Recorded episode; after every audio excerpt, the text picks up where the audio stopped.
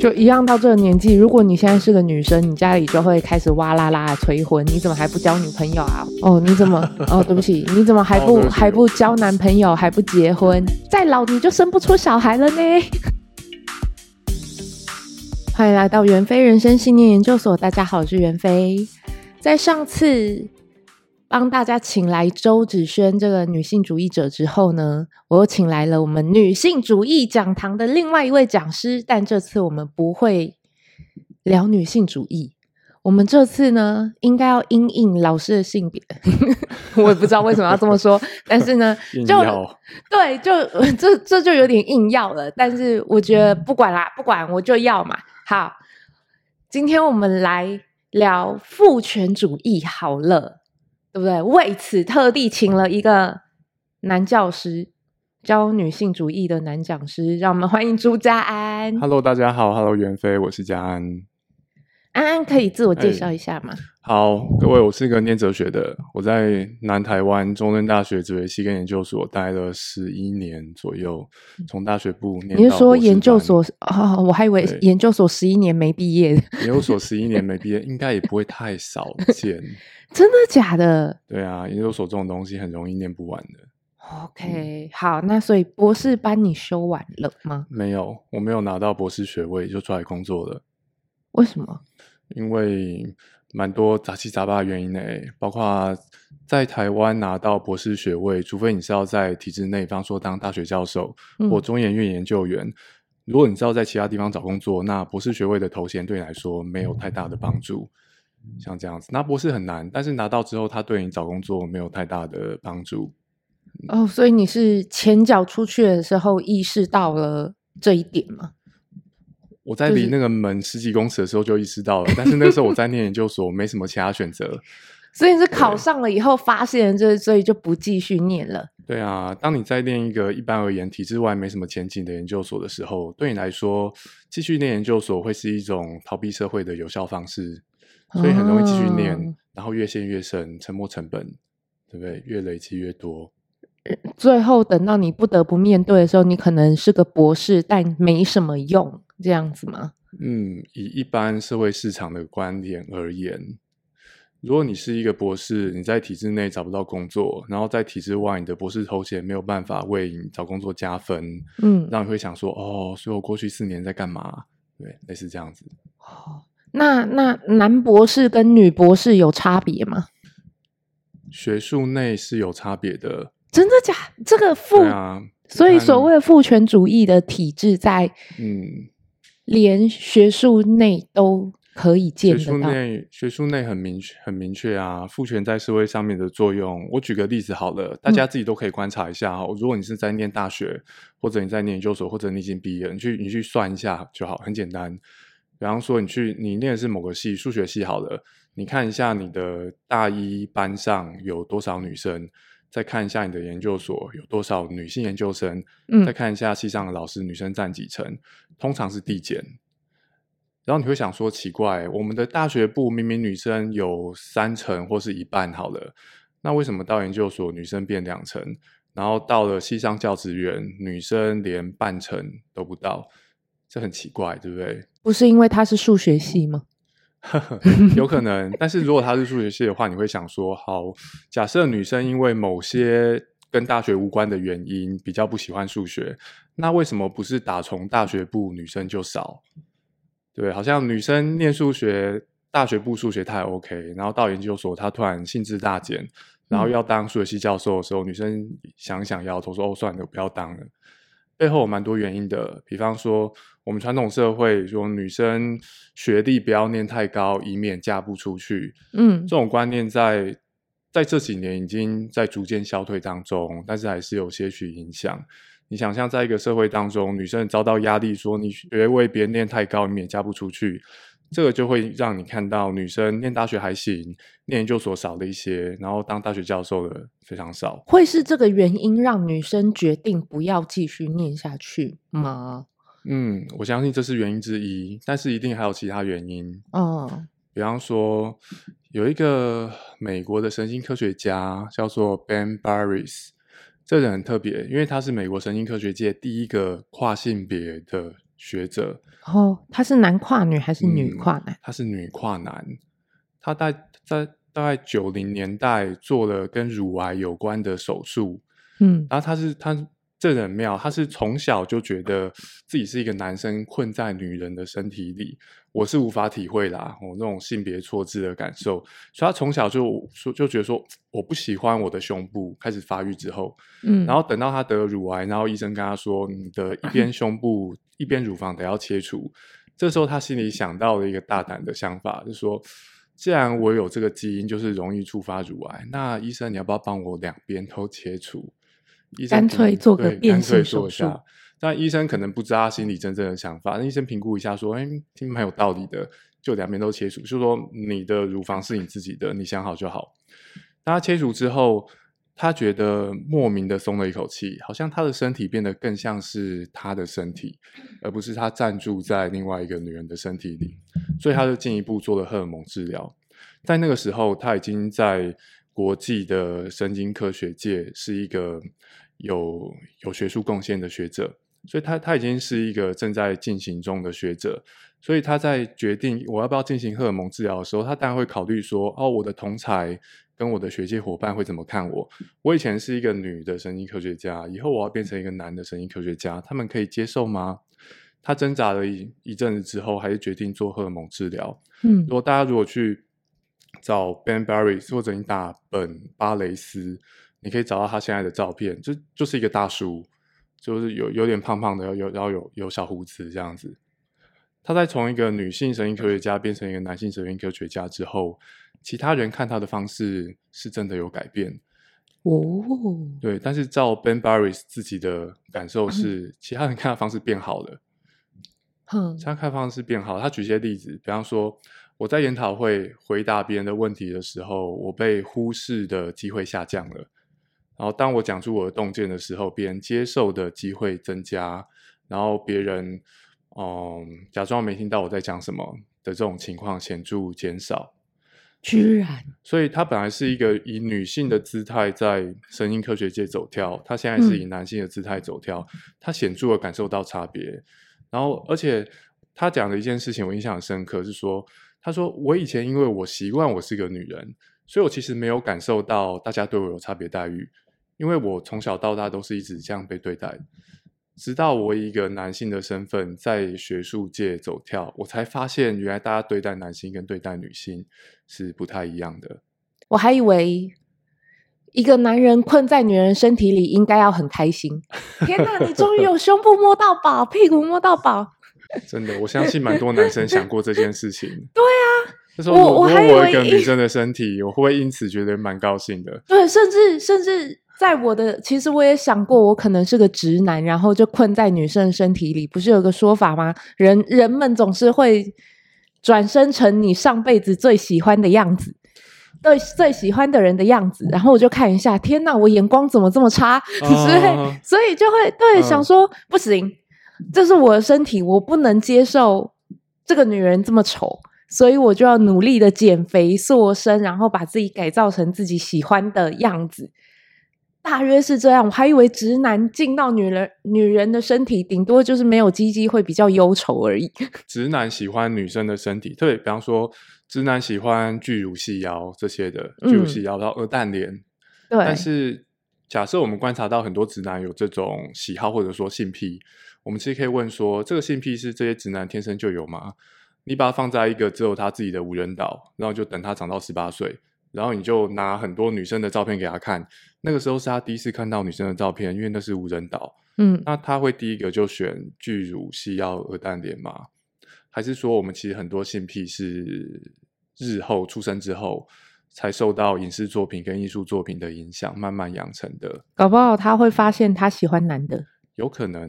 好，第二个就是也，也其实我对于 Ben Barres 的那个体悟啊，嗯，也是有一点，虽然我没有真的去变性，也是有一点感受的。就是在我上女性主义课之前，我其实也意识不到自己有活在什么重男轻女的世界啊，或者是，或者是这个社会。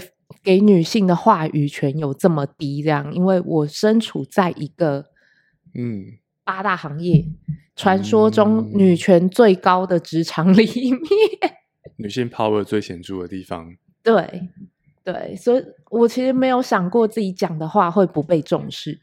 我其实，在上课之前，我没有发现有这么多可以探讨议题，包括男性的话语权呐、啊，还什么的。对，我想知道父权主义到底有什么游戏规则？这个社会还是父权主义吗？我其实没没有太强的感觉耶。嗯，父权是一种社会特征，有点像是嗯，嗯，威权威权社会是一种特征。然后这种这种特征并不是说要么有，要么没有，可能是有程度性的。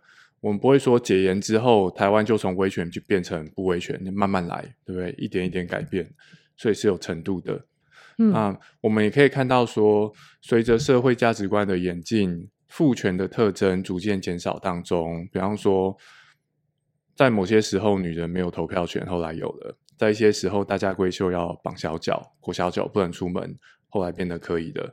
社会逐渐改变，但是不是从零到一或从一到零，是一点一点慢慢变。所以，我们可以问说，是哪些特征或哪些方向，让一个社会变得比较父权？那个方向长什么样子？嗯，如果你去问不同的人，不同人可能有不同答案。啊，我自己比较喜欢的答案是这样子：如果我们把整个社会分成公领域跟私领域，公领域包括百货公司、学校、议会跟政治场域，还有像是军事战争这种就在家之外的地方；私领域就是家庭。啊，父权的一个效果是尽量把女性关在私领域里面当家庭主妇。我们可以从过去男主外女主内蛮清楚看到这一点嘛。嗯，当然现在情况不一样。但是如果你去观察一些数据，你会看到这个社会还是蛮不鼓励女生进入公领域。比方说，在政治场域，政治工作者、政府官员跟议员是以男性居多。然后在大绝大多数的职业场合是男性居多。在一些公司里面，我们有男员工也有女员工。但是你如果去平均他们的薪资，你会看到同职的男性跟女性，男性平均薪资会高于女性，在很多地方可以观察到这样子的情况。嗯，所以父权社会对我来说有个特征是把女性关在私领域。那你会问说，为什么社会要变成这个样子？我自己的答案是因为，因为这种社会会蛮稳定的，对吗？社会需要延续，需要不同的人做不同工作。有人要去种田，有人要发展科技，有人要去打猎，等等等等。有人要生小孩、养小孩、教育下一代。对，假设这个社会每个人一出再出生的时候不知道自己要干嘛，然后十八年慢慢探索，变数蛮大的。他不如让你在出生的时候，你往自己胯下看，你胯下长什么样子，你这辈子就做什么样子的事情，对吗？所以如果你是女人，你就想象你这辈子都在为了。找一个好老公而努力，这是传统社会价值观教你的。嗯，这种社会会相对蛮稳定的，因为一个人大多数的人一出生就知道自己要干嘛，而且很多重要的工作都会有人去做。可是为什么为什么是男生？呃，在公领域占有多数权力的社会会稳定，女人也，我觉得女女性的办事能力没有比男性差。这个我也同意诶。我们可以想象说，好，那如果当初社会不知道哪根筋变得不太一样，变成是女主外男主内，那社会难道会比较不稳定吗？我的答案是大概也不会，因为所谓的稳定要的是说，你一出生知道你要干嘛，然后你是男的，我 assign 你主外，或者你是女的，我我 assign 你主外，指定你主外，这其实可能没什么差别。重要的是要有一些人主外，要有一些人主内。当然，男性跟女性在身体上面还是有不同的地方，就是至少在我们科技飞跃性发展之前，只有女人有办法生小孩，嗯，这可能会是一个差别。但是如果我们要问的是说，那为什么父权社会对于男女的工作是如此分配？老实说，我是不知道答案，这可能要有赖一些做历史或是人类学的去告诉我们答案。但是啊，我想。哦、呃，在这边我想强调一件事，就是主外跟主内看起来只是工作分配，嗯、但其实差很多。假设你身为一个人，你在这个世界上面只是要吃饱活着，那父权对你来说大概没什么影响。但是如果你不是不只是要吃饱，你有自己想过的日子，想要实现的梦想，那父权对你来说会很有差别。因为如果你是一个女的，你想要当一个医生，这可能吗？在一个父权很严格的传统社会就不可能，因为女主内，嗯，对，在传统父权社会当中，男性可以过的人生是蛮多种的，男主外，然后所谓的外包含哪些？包含总统、其他政治人物、农夫、医生。你要做一个开模做模型店的老板也 OK，但是女主内内有哪些人生可以过？大上就是家庭主妇、母亲、婆婆、妈妈，嗯，对吗？所以父权社会对我来说，造成女性最大的最大的限制跟压迫，其实在于它限制女人大致上只能过一个种类的生活，在最传统的意义底下。当然，现在世界慢慢改变了。对，我，我。必须说，我印象中，可能我看到的世界跟安安看到的不一样。我其实看到很多都是女性在做主的行业，也不要说行业啦，至少越来越多公司跟一些呃社群或团体是女性在做主的。嗯，然后他们的决策力很多时候比男性还要高，决策跟执行力很多时候也比男性还要高。我一直不。不明白为什么男性可以把持这么多的公领域，但是公领域或者是市场，男性凭什么？对吗？对啊，就说如果以实力来而言，女生未必会输男生。那为什么社会自然演进到现在，很多地方的领导人是以男性为主？我也。对我，我对这个一直都有浅浅的疑问，但我直到今天才问出来。我读过一本相关的书，嗯，叫做《为何我们总是选出不适任的男性领导人》，书名很长，蛮呛的，嗯，但整本书在研究这个问题。然后书里面作者给出来的答案，大家未必要同意啊，但是我觉得他答案他答案蛮有趣的。他说：“你如果观察到。”观察到，嗯，包括欧美政治领导人在内，很多男性领导人的特色是好大喜功、过度自信，对于自己无知的领域，他会不吝于滔滔不绝，不会因此就对，不会因此就不讲话。那问题是说，我们人类那么聪明，民主社会，民主社会应该说大家集思广益，做出最好的决定。如果我们决定是选某人当领导人，那为什么领导人往往好像没有很符合我们的预期？嗯。作者给出来的想法是说，因为我们人类在选领导人的时候，我们用来选择的那些线索是不好的线索。比方说，我们希望领导人有魄力、有自信、有决断性，可以替我们做权力，可以替我们做决定。但是，魄力跟自信往往往往伴随着的是一个人对自己有过高的判断。哦，我们把那些负面特质误当成是他的正面特质吗？嗯，这个也我觉得也跟男子气概有关系诶，因为社会社会会强调要男生男生要有自信嘛，有自信要勇敢要果断。那如果你是女生的话，优柔寡断一点无所谓，甚至有可能会被鼓励优柔寡断，不要出头。嗯不要不要做那些男人婆在做的事情哦，对，不要做男人婆在做的事情。嗯，所以你会看到说，同样的特质，比方说果断、果断、英明、有领导性、发号施令这些事情，如果是男生做，大家会觉得哦，他是一个有自信的男人，值得依靠。但是如果这些事情是一个女人做，大家有可能会觉得有点怪怪的。我觉得这个女人怎么爱管闲事，或者这难道不是男？我一直以为这是男性自己觉得自己被侵犯，嗯、就是呃他们的权益被女性挑战跟侵犯。我觉得我一直以为这个心态才叫做父权，就是女生怎么可以做通常我们认为是男生在做的事情？女生怎么可以发号施令？怎么可以当领导人？怎么可以？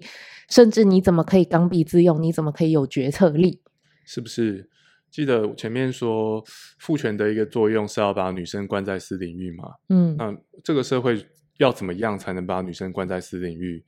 就是在一个女人即将在公领域崭露头角的时候，给她一些负面回馈。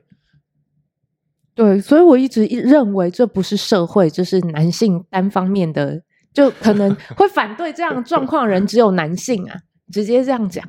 这个我不是很确定诶，但是我觉得，如果一个父权社会很成功的话，那他也会成功的灌输这个社会的成员相关的价值观，就就很像是大家都是父权的风纪股长。袁飞感受到的可能是蛮多风纪股长是男性，在女人斩露果断、斩露头角的时候，这些男性就给他一些负面回馈，因为自己觉得受到侵犯。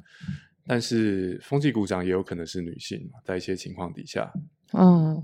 也理解，不是没有遇过，但很多我觉得很有趣的是，尤其我们今天这样子分，跟周子轩的集数分分开来，女性主义，那又谈到了父权社会，我发现一件事情，女性主义的开始的那个论点，好像都是因为女性站在男性的对立面，嗯。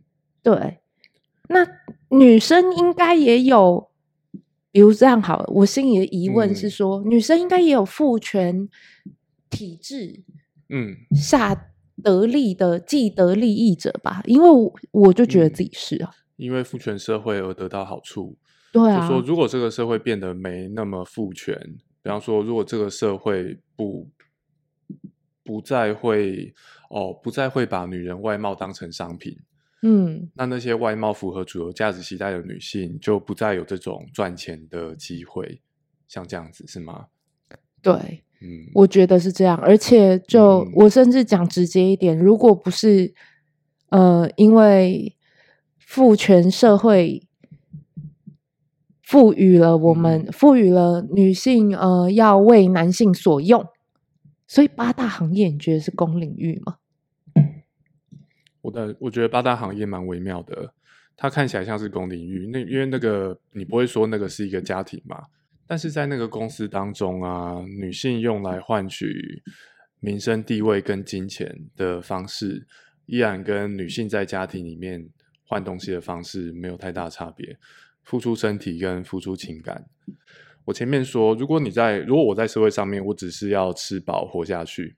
那父不父权其实无所谓，父权社会让女性跟男性有自己该做的事情，对，大家都可以活下去，蛮好的。嗯，但是问题是，我想成为什么样子的人？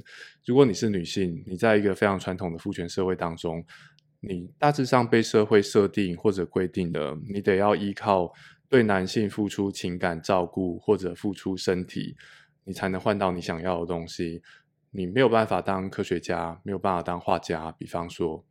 所以我觉得重点一直都是在于说你想要什么，也有很多人在传统父权社会过得很开心啊。按照你的说法，像我们这样子，其实活在我的我的公领域，有可能跟私领域没有什么差别的状态下，其实我应该算是父权体制下的既得利益者吧？嗯，我会说你在你是在父权体制底下依然可以过得舒服的那种人。不能算是既得利益者吗？社会包含的是男性跟女性嘛？嗯、那一个女生强出头的时候，我们说她像男人婆，不是只有男生在讲，嗯，也包括了一些女性。那所以这些女性应该也是父权体比较认同父权体制的意思。那也就是说，这些女性应该是在她的这个父权体制下过得不错喽。嗯。如果我们把既得利益者理解成是说，在某个社会体制底下，如果体制改变，你会受到损失，嗯，那好像可以说你就是那个体制的既得利益者嘛。对啊，有有些女性在父权体制底下，反而会过得比较舒服，像是已经熬成婆的媳妇，嗯，嘛？如果我是婆婆，我媳妇很乖，任任我宰割，那我应该是最爽的。虽然这个爽是是建立在某些特定规则底下，但是啊，我觉得。有些男生在父权体制底下是既得利益者，有些女生是既得利益者。我觉得这不奇怪耶，因为一个社会体制要可以维持几千年，它不能光靠欺负你，对吗？他得他得给点，他必须要给大家蛮多甜头的，大家愿意遵守，愿意成为风纪鼓掌去维持它。所以父权给大家甜头不会感到意外，但是我觉得我们可以注意的是说。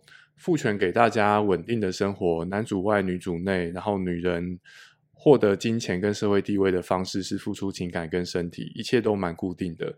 但是在这个固定跟稳定的背后，父权比较不会让你去想到你因此付出的代价，有可能是失去其他的机会，失去不靠这些工作的机会。一个人，我我依靠付出我的情感跟我的身体去照顾别人生存，我觉得这是很 OK 的生活。但是我有可能想要其他生活，问题在于说，万一我想要其他生活，那这个社会能不能给我公平的机会，让我有机会、嗯、有机会实现？哦。所以，他其实无意之间、无形之间扼杀了所谓的万一，是吧？所以，也就是说，是选项的问题，选项多寡的问题。在父权社会底下，女人的选项大部分都从私领域出来的啊，所以你选项没有另外一方面的性别，没有男性那么多。嗯，其实对男性人来说也是啊，就是我我刚刚一直把。你只能当家庭主妇，讲成好像是一个很窄的选项，但是有没有男性想当家庭主妇，一定也有，对。但是在传统社会底下，大家就会说你是小白脸嘛，所以这个父权分工的压力是是还蛮重的，不止在女生身上，也在男生身上。所以也有男性在父权体制底下过得不好吗？我蛮相信的，比方说个性阴柔男性嘛，娘娘腔。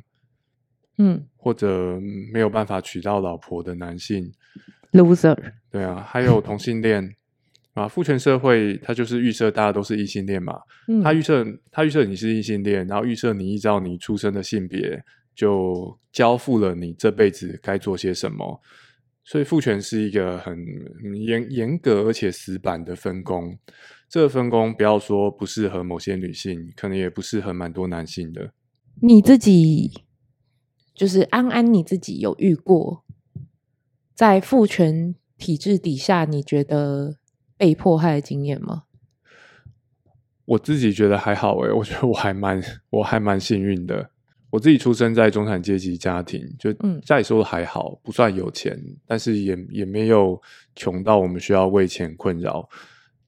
在一般社会当中，只要你你你只要你不要穷，很多问题它自然而然就就不会出现。对，也就是说，最强的还是资本主义，是吧？我觉得这个社会，你的处境是很多因素，很多因素加在一起啦。对啊，对啊，难道难道中产阶级就不会被要求说，哎，安安，你是男生，你不能玩芭比娃娃，你只能玩无敌铁金刚，嗯，之类，或是可能你有在玩游戏嘛？那呃，你喜欢玩什么样游戏？可能也有很直接的划分。嗯，对，因为你是男生，所以你就会接触到男性向许多呃呃玩法，让人觉得很男性化的游戏，或者是、嗯、对里面的女性角色就非常的性感、野艳，就算她只是个 NPC 之类的。对啊，这个确实是这样。你自己没有个，你个人没有遇到这样子的经验吗？我个人有诶、欸，我个人有，但是我主观不觉得这是困扰，因为我被父权洗脑的还蛮成功的，对，至少在我至少在我接触女性主义之前啊，男生适合做什么，女生适合做什么，我家人在这方面倒是倒是还好，没有太强没有太强硬的要求我，比方说结婚啊之类的。嗯，所以我会说，我因为父权而受到身边的一些主动的压力，我自己觉得还好。但是生存在父权社会，我依然是照着父权的期待长成一个长成一个男性。这意味着我会期待自己像是一个典型的男性那样子，有肩膀、强硬、不不懦弱。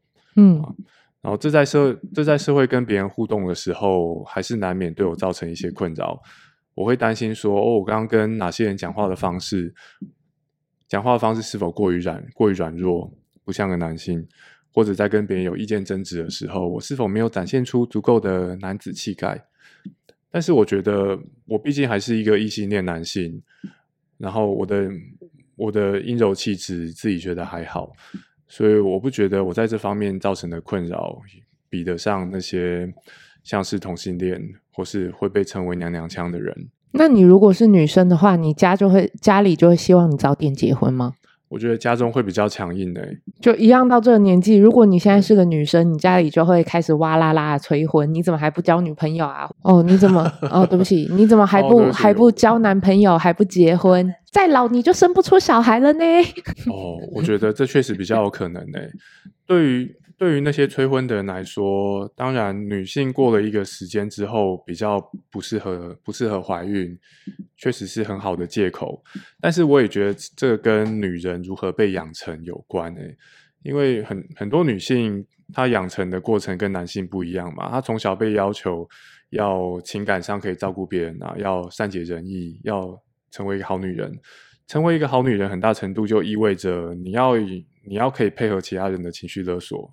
比起男性，男性比女性在对我而言啊，有更大的余裕去不关注别人的感受。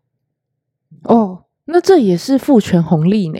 我发现这件事情，啊、所以你没有被能够适应良好，本身就是因为某某种程度的父权红利。哦、确实，我觉得是，我是不会说这是父权红利，嗯、因为对我来说。对我来说，父权就是拿掉女性很多选项，然后 by default 所有的 power、所有的权力力量是在男性身上。嗯、所以我觉得，如果父权社会是一个预设立场的话，那男男人得到很多好处，这是理所当然的。所以我不会特别把它讲成是一个红利。哦，可是因为对男人得到很多好处是理所当然的，所以你可能就没有发现哦，原来到了这个年纪，家里依然让我自由打电动是。一个好处，只是、啊、可能只是你没有发现而已。对，而且我我被养成，我被养成有那种心理韧性跟无情去面对这些事情的人。哼，呃，因为你是男生，所以你也可以不用很 care 大家怎么想，大家不会比较不会轻勒你。对啊，而且如果一个男生整天在想哦，身边的人怎么看我。那如果大家知道他有这种特性，他反而有可能被认为是一个不及格的男性，因为他没有自信，嗯、太在乎别人的看法，嗯、或者太优柔寡断、多愁善感。好，那就回到最原本的问题了，你为什么要学女性主义啊？我在大学的时候很讨厌女性主义，哎，怎么说？为什么？我在大学的时候，哦，那好久好久以前。